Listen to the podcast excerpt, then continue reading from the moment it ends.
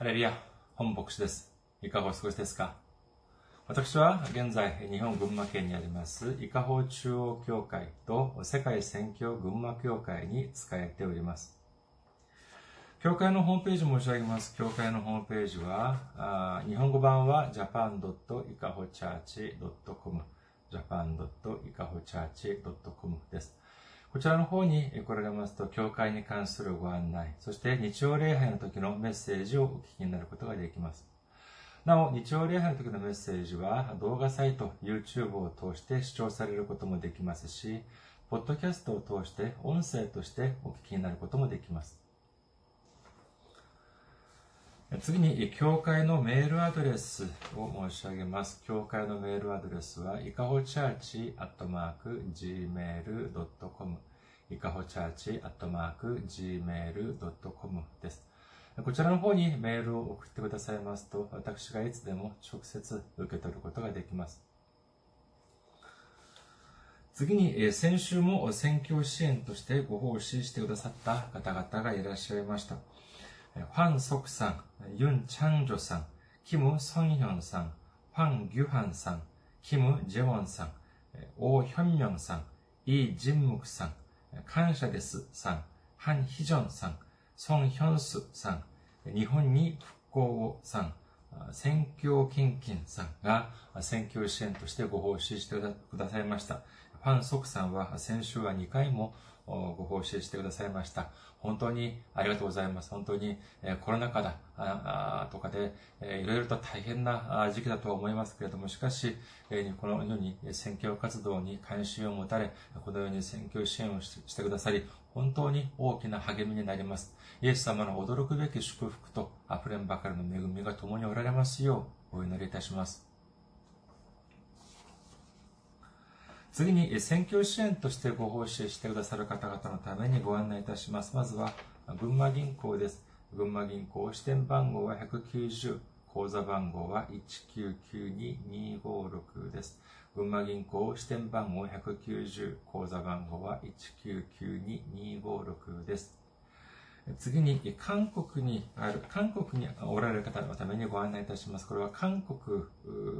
の銀行です。KB 国民銀行です。口座番号は079-210736-251です。KB 国民銀行口座番号は0792107362251です。私どもの教会はまだ財政的に自立した状態ではありません。皆様のお祈りと選挙支援によって支えられております。皆様のたくさんのお祈り、ご関心、ご参加、ご奉仕、お待ちしております。それでは、今日の御言葉を見てみます。今日の御言葉は、ローマ人の手紙7章5節から7節までの御言葉です。ローマ人の手紙7章5節から7節お読みいたします。私たちが肉にあった時は、立法によって目覚めた罪の欲情が私たちの体の中に働いて死のために実を結びました。しかし今は私たちは自分を縛っていた立法に死んだので、立法から解かれました。その結果、古い文字にはよらず、新しい御霊によって使えているのです。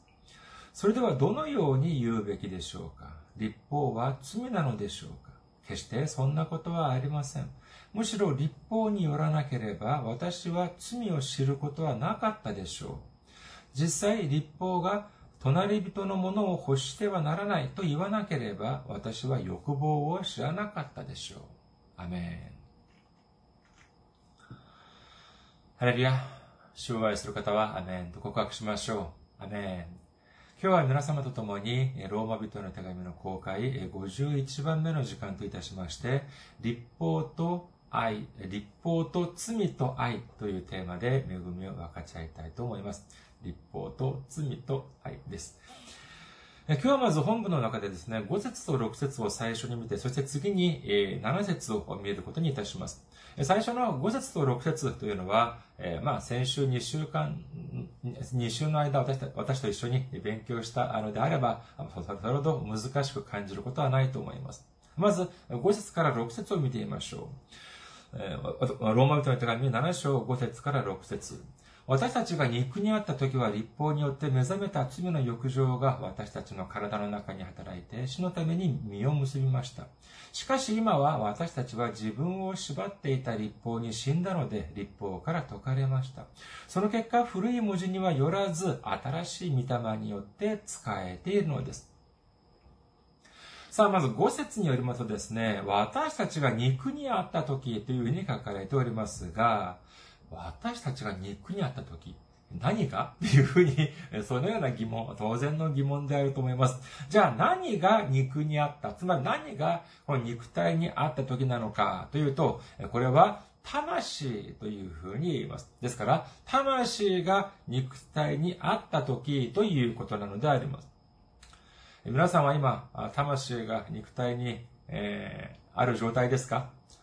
えー、時々ですね、ん？あるのかな？というふうに思われるかもしれませんが、私のことを、えっと、YouTube とかでですね、ご覧になることができ、私の今申し上げていることをお聞きになることができれば、間違いなく今、魂は、え皆さんの肉体の中にあるというふうに思われます。それでは、じゃあ、魂、肉体の中に魂があるということ。これはどういう意味でありましょうか？そうです。肉体の中に、ね、魂があるということは、それは生きているということなのであります。それではじゃあ今まで見てきたように、ローマ人の手紙7章を見てきた、見てきましたけども、それによると、じゃあ生きているというのは、どういうことだったでしょうか？今私たちが本当に物理的に、えー、生きているっていうことだけでしょうか？そうではありません。そうではなく、どういう意味だったでしょう？ありましょうか？ローマ人の手紙7章における生きる、生きているということ。それは立法に対して生きているということでありました。そろそろ聖書が少し見えてきませんか？ですから、この5章の始め、5節の初めの部分はこういうことです。何かというと、私たちが立法に対して生きていた時は、ということなのであります。次に中間部分を見てみます。ローマ人の手紙7章5節の中間部分。立法によって目覚めた罪の欲情が私たちの体の中に働いて、というふうに書かれております。この罪の欲情が私たちの体の中に働くというのは、これは、働く。つまり、私たちの心の中で、私たちのこの体の中で何かが作用をするということなのであります。じゃあ何が作用するのかというと、立法におけるその罪の欲情が私たちの中中において、体の中において作用をするということなのであります。これは、まあ、後にも出てきますけれども、じゃあ、私たちがその、簡単に言って、その罪というのは何に対する罪でありましょうか？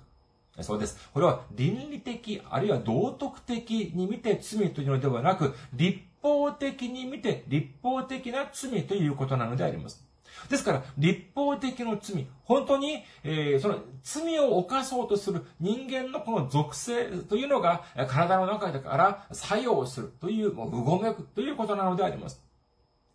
じゃあそうなるとどういうふうになるのかというと、ご説の最後の部分です。ご説の最後の部分を見てみますと、身を結びましたという言葉で締めくくられております。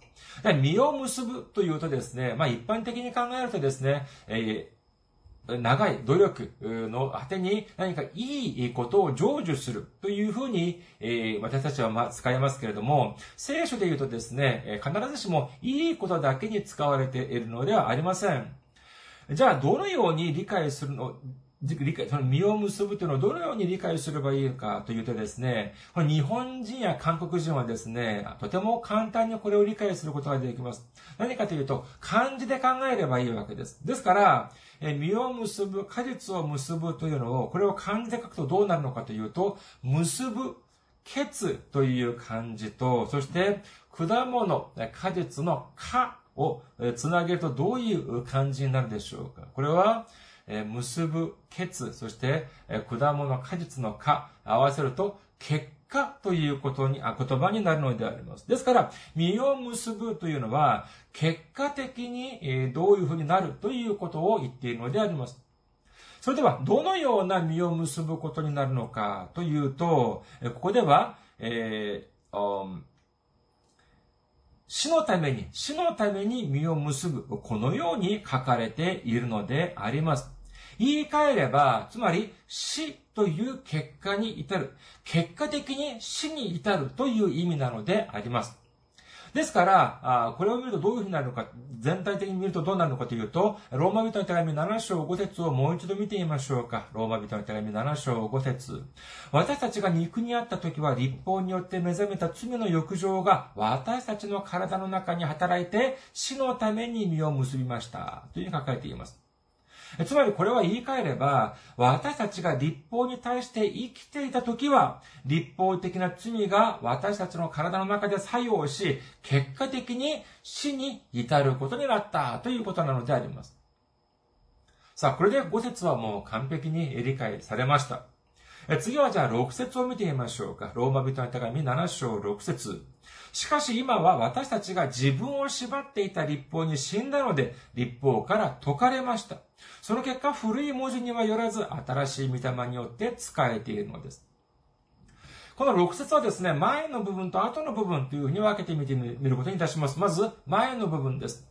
しかし今は私たちは自分を縛っていた立法に死んだので、立法から解かれました。この見事、前によりますとですね、私たちが縛られていたことに対して、えー、死んだということなのであります。そしてそれによって、立法から解き解き放たれた、解かれたということなのであります。これもやはり今まで勉強してきたことのであれば、すぐ理解することができます。私たちが立法に対して生きていた時は、立法が私たちを支配しました。私たちを束縛しました。私たちを断罪し、裁くために虎視眈々狙っていました。いくら私たちが努力しても、いくら私たちが頑張っても、その、到底その立法から抜け出すことができませんでした。私は、私たちはもう、どうしようもなく、どうす、そういう術もなく、立法の前で死を宣告されるしかなかったのであります。しかし、どうなりましたか？そうです。イエス様が私たちの身代わりとなって死んでくださいました。新明記21章23節の中盤を見ていますと、木にかけられたものは神に呪われたものだからであるというふうに書かれております。イザヤ書53章5節しかし彼は私たちの背きのために刺され、私たちの咎のために砕かれたのだ。彼への懲らしめが私たちに平和をもたらし、その打ち傷のゆえに私たちは癒された。イエス様は私たちが受けるべき呪いというのを十字架という木にかけられることによって、私たちの身代わりとなって、私たちが受けるべき呪いをすべて身代わりとなって受けてくださいました。イエス様は私たちの咎、私たちの咎のために私たちが受けるべき懲らしめを身代わりとなって受けてくださり、そして私たちの罪のために私たちが受けなければならない無知をも身代わりとなって受けてくださいました。のみならず、私たちの身代わりとなって、立法に対して死んでくださることによって、私たちの全ての罪が許され、私たちは立法から完全に解け、解かれることになったということを信じる皆さんであることをお祈りいたします。次は6節を見てみましょう。6節の後ろの部分、後の部分を見てみます。ローマ人の手紙7章6節の後ろの部分。その結果、古い文字にはよらず、新しい御霊によって使えているのです。というふうに書かれております。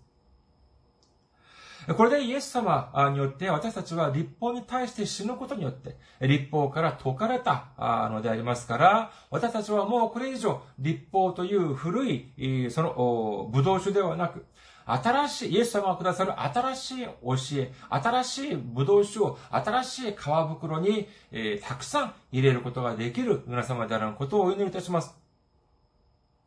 さあ、ここまでは、今まで勉強してきた内容の復習と言えます。じゃあ、ここで一つ確かめなければならない点があります。それは何かというと、さあ、今までの流れを見てみますと、この立法ということに対して、対して、かなり批判的な内容であると言えます。イエス様以前は、その人々が、その人々が立法によって支配され、そして裁かれたのでありますけれども、イエス、そしてイエス様を十字架、イエス様の十字架の働きによって、立法ということから解き放たれたということになりました。もう私たちは立法について、立法に対して完全な自由な体になったのであります。それじゃあ立法、捨ててもいいんじゃないでしょうかじゃあどういうふうにすれば捨てることになるのか。いや、簡単ですよ。聖書の中から立法が書かれている部分を破いて捨てりゃいいじゃないですか。ただでさえ重い、そしてもう難しい聖書なんですけど特にこの立法に関する内容、とても、えー、つまらない。とても難しい。それに、事前知識がないまま読むとですね、このレビキとか新明記見てみるとですね、本当にもう、えー、なかなか寝つけないとき、これを読んだらもう一発じゃないかというふうに思われるくらい、もう本当に難しくて、眠気がさしてくるような内容なのであります。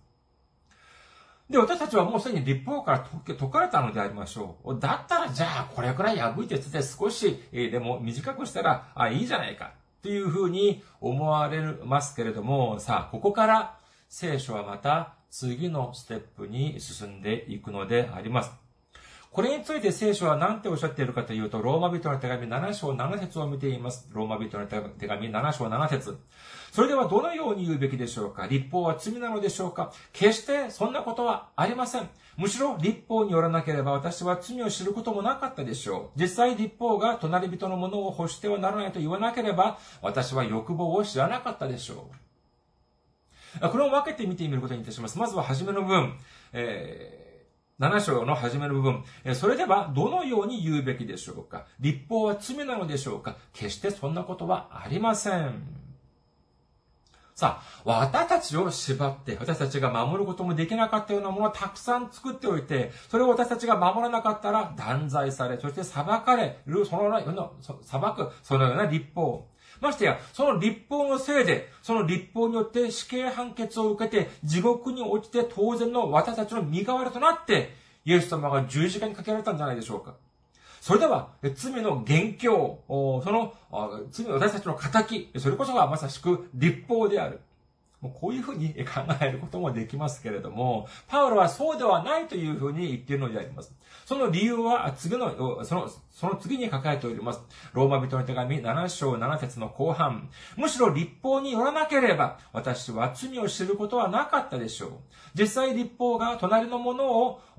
隣人のものを欲してはならないと言わなければ、私は欲望を知らなかったでしょう。というふうに書かれております。これをまあ段階的に見てみることにいたします。まず、一時的に見ると、この立法というのは、立法が、あれはし、あれをしてはいけない、これをしてはいけない、このように定められていたおかげで、私たちは、あ、何が罪であり、何が罪でないのかというのを見分けることができたというふうに言えます。二次的には何かというとですね、私たちがどのような罪を犯したばかりに、死に、死を宣告されることになり、そしてどのような罪を許される、許されるために、イエス様が十字架にかけられて死なれたというのを知る方法というのは、まさしくこの立法だということなのであります。この立法がなければ、私たちはどのような罪を犯し、どのような刑罰を受けて当然だったのか。そして、私たちはどのような罪を許されたのか。何のためにイエス様が十字架にかけられなければならなかったのかというのを知る由がありません。ただ、この立法を通してのみ、私たちが知ることができるということを信じる皆様であらんことをお祈りいたします。この立法を知らなければならない理由というのはまたあります。マタイの福音書、18章を見てみますと、イエス様は次のように例えをおっしゃっております。マタイの福音書18章23節から35節少し長いですけれどもお読みいたします。マタイの福音書18章23節から35節です。ですから天の御国は王である一人の人に例えることができます。その人は自分の家来たちと生産をしたいと思った。生産が始まると、まず1万タラントの負債のある者が王のところに連れてこられた。彼は返済することができなかったので、その主君は彼に自分自身も妻子も持っているものも全て売って返済するように命じた。それで家来はひれ伏して主君を拝し、もう少し待ってください。そうすれば全てお返しします。と言った。家来の主君はかわいそうに思って彼を許し、負債を免除してやった。ところが、その家来が出て行くと、自分に100デナリの借りがある仲間の一人に出会った。彼はその人を捕まえて首を絞め、借金を返せ、と言った。彼の仲間はひれ伏して、もう少し待ってください。そうすればお返しします。と嘆願した。しかし彼は承知せず、その人を引いていって負債を返すまで牢に放り込んだ。彼の仲間たちは事の成り行きを見て非常に心を痛め、行って一部始終を主君に話した。そこで主君は彼を呼びつけて言った。悪い家来だ。お前が私に懇願したから私はお前の負債をすべて免除してやったのだ。私がお前を憐れんでやったように、お前も自分の仲間を憐れんであるべきではなかったのか。こうして主君は怒って負債をすべて返すまで彼を極意たちに引き渡した。あなた方もそれぞれ自分の兄弟を心から許さないなら、私の天の父もあなた方にこのようになさるのです。さあ、まずここでですね、タラントとデナリーという言葉が出てきますけれども、これは当時のお金の単位であります。まず、デナリというのはですね、当時の労働者の1日、日雇い労働者の1日の給料だったそうであります。日当であったそうであります。そしてじゃあ、タラントはどどういうふうになるのかというと、タラントはデナリの6000倍の価値がありました。つまり、6000デナリが1タラント。1タラントが6000デナリということになります。最近のですね、まあ、労働者の方のその日当というのはどれくらいなのか、あまあ、それも、それ、まあ、仕事によって、え、いろいろ差はあると思いますけども、まあ、区切り、まあ、切りがいい点で、まあ、1万円としましょう。時給ではなく日当です。1日の日当が、1日の給料、日当がまあ1万円としましょ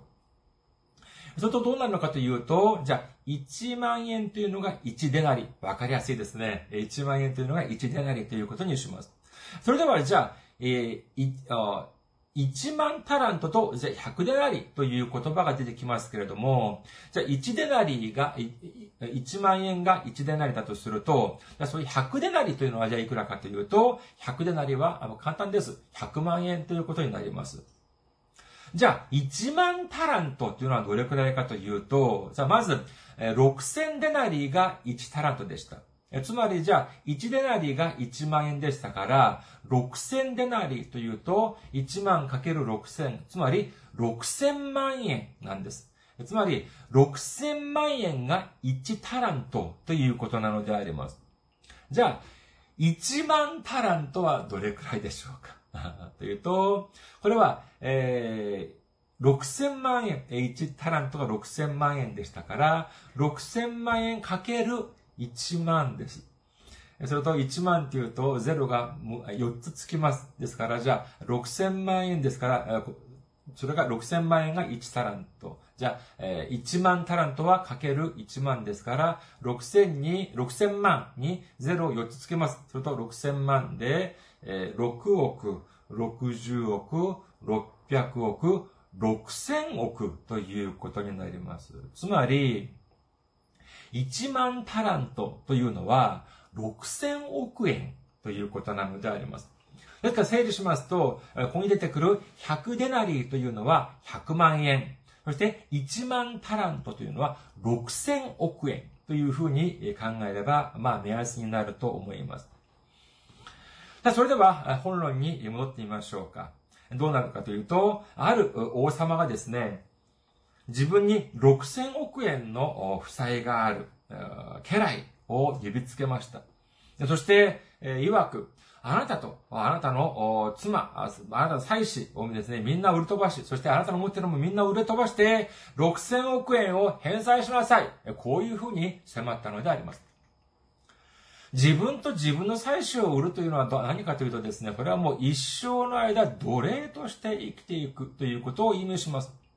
ですから、この家来はですね、うつ伏せてですね、お願いですから、本当お願いですから、なんとか、あ少しだけ待ってください。必ず払います。というふうに言っているのであります。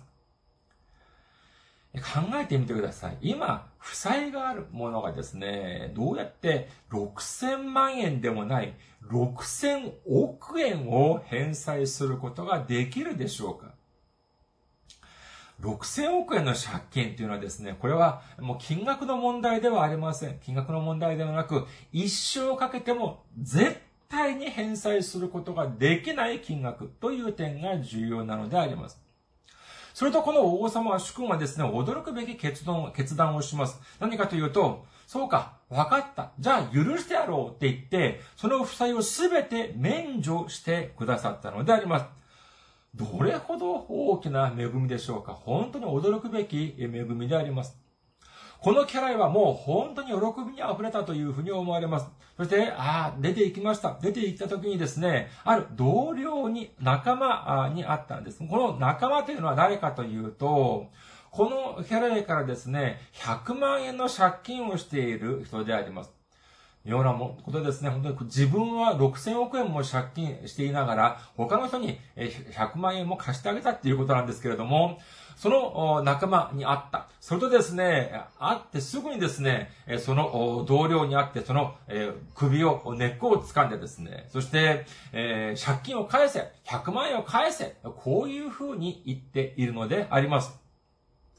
それとですね、この仲間、なんて言ったかというと、やはりひれ伏してですね、懇願します。ああ、必ず返すから、少し待ってくれ。こういうふうにお願いをしているのであります。それではじゃあ、どうすればよかったでありましょうか？どうして当然だったでしょうか？そうです。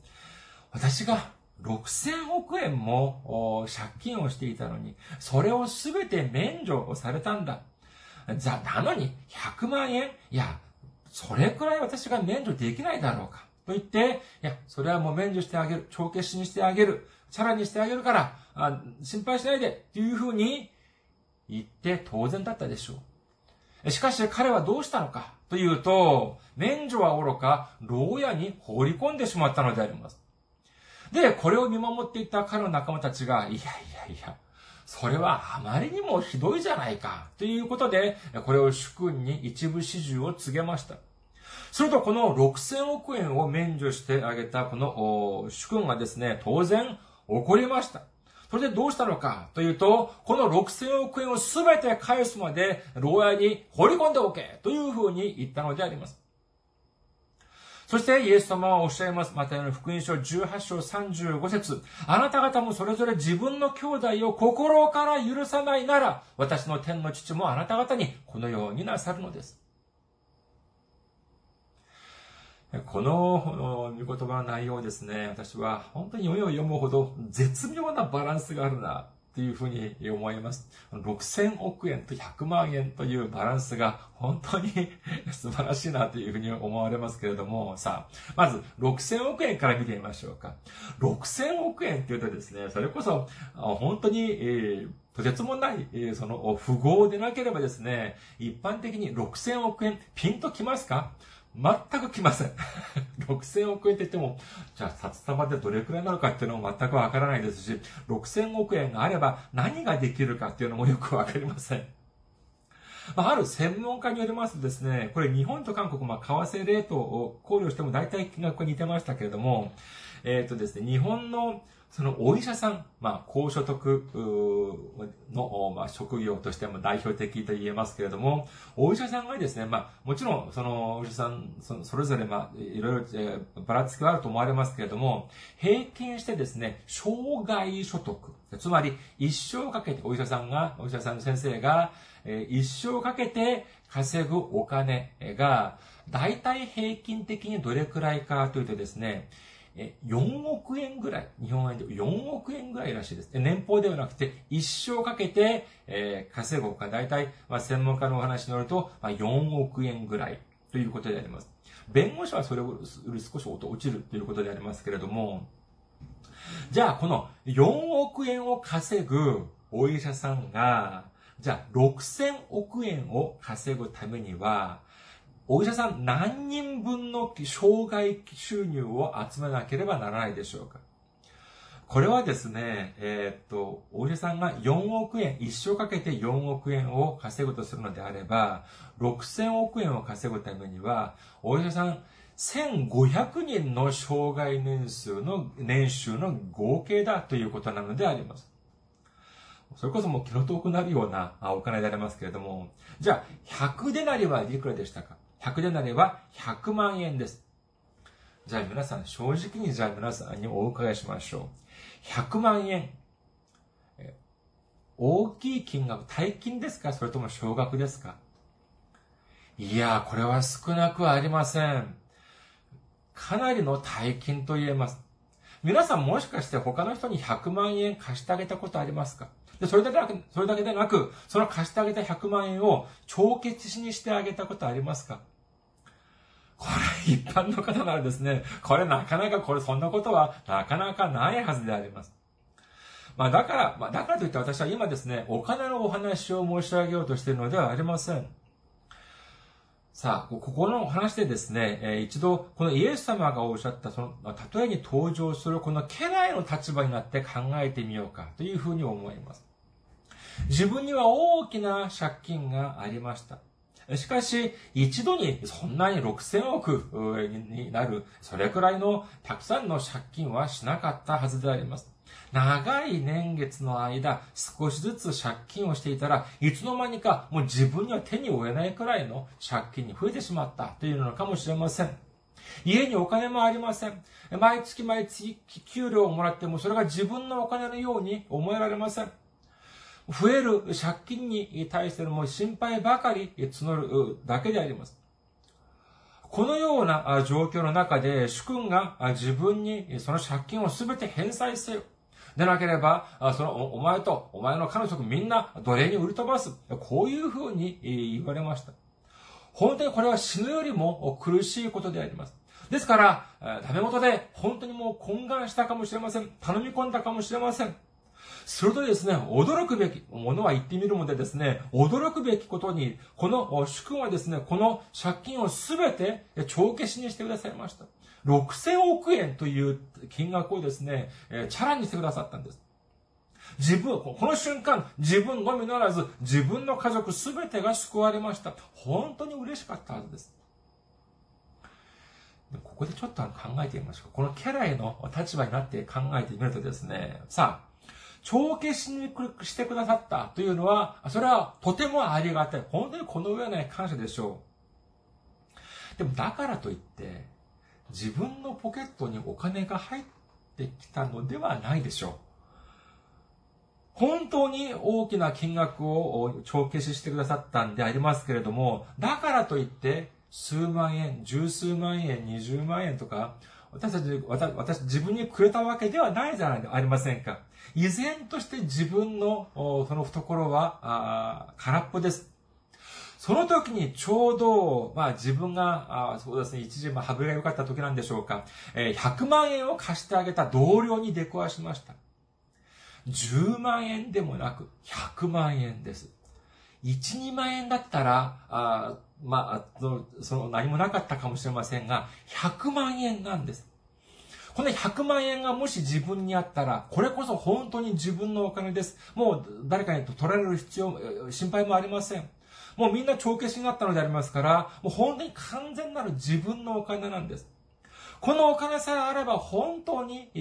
び、喜んで、いろんなところに使う、使うことができたかもしれません。